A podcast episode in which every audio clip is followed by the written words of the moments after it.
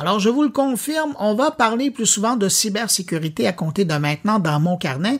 Et ça, ben, c'est grâce à ma nouvelle collègue Catherine Dupont-Gagnon, une experte dans le domaine, et elle viendra nous livrer ses réflexions une fois par mois sur le thème, et ça commence cette semaine. Mais juste avant d'écouter son premier billet au sujet de la fraude en ligne, je vous propose de la rencontrer quelques minutes. Bonjour Catherine Dupont-Gagnon. Bonjour. Catherine, euh, ben, d'abord, merci d'avoir accepté mon invitation euh, de venir comme ça nous parler de cybersécurité. Mais ben, merci de l'invitation. Parce que la dernière fois qu'on s'était parlé, euh, on te parlait au nom de, de, Crypto Québec, mais dans la vie de tous les jours, tu es conseillère en cybersécurité, tu es chargé de cours à Polytechnique Montréal au niveau de la prévention de la cybercriminalité. on t'entend aussi à cybercitoyen.org sur le site, il y a un lien pour aller écouter le podcast. La cybersécurité, pourquoi ça te fascine autant? Mais en fait, tu sais, moi, à la base, j'ai un background en marketing. Puis une des raisons qui a motivé mon changement de carrière, c'est que j'avais l'impression de faire partie du problème. Puis je pense que ce que j'aime autant de la cybersécurité, c'est qu'en fait, là, j'ai l'impression de faire partie de la solution, de faire quelque chose qui apporte concrètement euh, de l'aide à des gens qui en ont besoin, d'éduquer des gens sur des choses qui sont importantes, qui sont présentes dans notre vie tous les jours. Fait que c'est pour ça, en fait, que je passe vraiment autant de temps à jaser cybersécurité.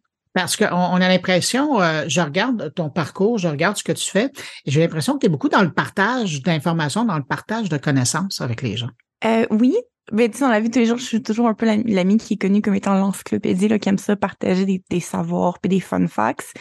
Fait que définitivement, d'avoir une job qui me permet, en plus de faire ça euh, pour gagner mon petit pain du jour, de partager des savoirs, de parler à des gens de choses qui me passionnent, c'est sûr que c'est un bonus, en fait. Alors, pour les gens qui s'intéressent un petit peu plus à la cybersécurité, est-ce qu'il y a des domaines en particulier qui t'intéressent dans, dans, ce vaste sujet?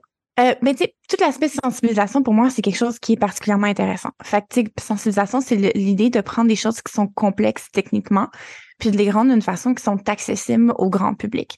Je suis pas quelqu'un moi-même qui a un background hyper technique à la base. C'est sûr qu'au fil des années, en travaillant en cybersécurité, j'ai fini par apprendre. Mais pour moi, de prendre ces informations-là qui sont peut-être un peu inaccessibles, puis de vraiment les rendre euh, dans un format qui est absorbable pour des gens qui comprennent pas nécessairement qu'est-ce qui se passe dans le background de leurs applications, de leurs outils, de leurs ordinateurs. Pour moi, c'est la partie qui est le fun. Ça, c'est la sensibilisation. Ensuite, il y a la partie gouvernance qui est importante aussi, selon moi, qui est vraiment la partie où est-ce que justement euh, de créer des cadres de fonctionnement pour s'assurer, en fait, que, mettons, une entreprise est en sécurité. Elle fait qu'encore une fois, c'est pas une partie qui est hyper, hyper technique. Hein. C'est pas de coder euh, puis de contre-coder contre des hackers. C'est vraiment d'établir des politiques de sécurité, des règles. Encore une fois, des choses qui doivent être compréhensibles pour des gens qui sont pas techniques. Hein. C'est les dirigeants qui doivent prendre des décisions, qui doivent comprendre qu'est-ce qu'on est en train de proposer comme solution. Fait que pour moi, c'est vraiment la partie de la cybersécurité qui m'intéresse beaucoup.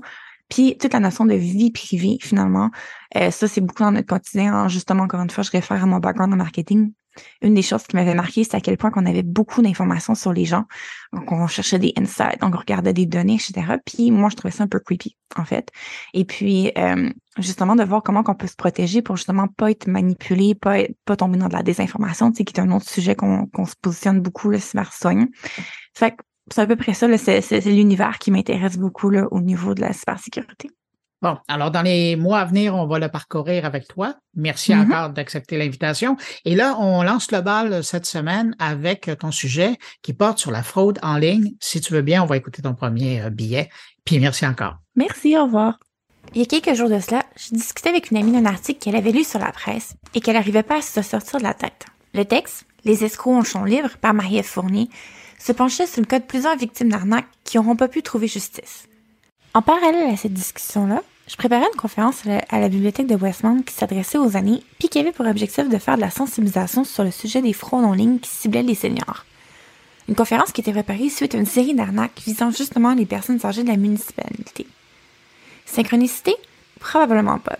La fraude en ligne, c'est devenu un problème omniprésent et qui continue de prendre l'ampleur. Foule de nos arnaqueurs sont créatifs et acharnés dans leurs opérations. Faut savoir qu'en 2022, le Centre antifraude du Canada avait reçu des signalements de fraude qui totalisaient des pertes de 530 millions de dollars pour les victimes, puis qu'il s'agit d'une augmentation de près de 40% par rapport à une année où les pertes étaient déjà sans précédent, avec 380 millions de dollars signalés en 2021. Le chiffre impressionne, surtout qu'on sait que c'est que la de l'iceberg en fait. Toujours selon le Centre antifraude du Canada, c'est estimé que seulement 5 à 10% des personnes qui signalent une fraude lorsqu'elles en sont victimes. Il y a encore malheureusement un gros tabou pour les victimes de ces arnaques-là. Fait qu'est-ce qu'on fait en fait, à part encourager les gens à signaler plus, sans honte, si cette situation-là leur arrive? Mais je reviens à cette enquête qui avait été parue sur le site de la presse, qui est extrêmement intéressante d'ailleurs, mais qui mentionne justement le fait que les escrocs, ben, un peu le champ libre. Une citation qui m'avait vraiment accroché dans l'article va comme suit. Force est de constater que ceux qui s'amusent à voler nos économies sont très peu nombreux à faire la une des journaux et à prendre le chemin de la prison. C'est à se demander s'ils agissent en toute impunité et si l'on peut réellement compter sur les policiers pour nous protéger de toutes ces arnaques. Une autre partie marquante dans l'article, c'est qu'en cas de remboursement, l'enquête va s'arrêter de toute façon. Un peu comme s'il fallait choisir entre la justice ou des réparations financières. C'est facile de penser que c'est la faute à la police dans tout ça, mais l'enjeu avec la fraude en ligne, c'est que c'est un problème qui est global. Plus qu'autrement, notre criminel derrière l'écran, en fait, il travaille avec un nom d'emprunt dans un autre pays où est-ce qu'on n'a en fait aucun recours. Est-ce que ça veut dire qu'on abandonne pour autant? Non. On peut se protéger en appliquant des bonnes pratiques d'hygiène numérique. Qu'est-ce que je veux dire par hygiène numérique? Bien, en fait, vos mots de passe, déjà en partant, on réutilise jamais ça. On peut aussi profiter du fait que maintenant, c'est possible au Canada de faire un gel de crédit. Pratique, surtout si vous avez été exposé dans une brèche de données récemment. Ça se fait en quelques clics et ça évite que quelqu'un puisse s'ouvrir du crédit à votre nom sans que vous le sachiez.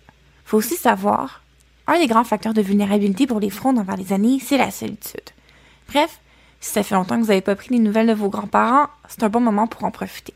Mais si vous êtes plus jeune, sentez-vous pas trop en confiance non plus. Une enquête qui a été menée récemment a démontré en fait que les 18 à 34 ans sont les plus touchés par les escroqueries bancaires. Bref, restez vigilants. Ça arrive pas juste aux autres, contrairement à ce que près du cœur des Canadiens semble penser. Surtout, si jamais vous avez été victime d'une arnaque en ligne, faites pas partie des 31% des gens qui seraient trop gênés pour le déclarer. C'est important d'aller chercher de l'aide, des ressources et de le signaler au centre antifraude pour qu'on puisse justement avoir un meilleur portrait de la situation et peut-être même éventuellement plus de ressources et d'éducation disponibles pour combattre la fraude en ligne pour de bon.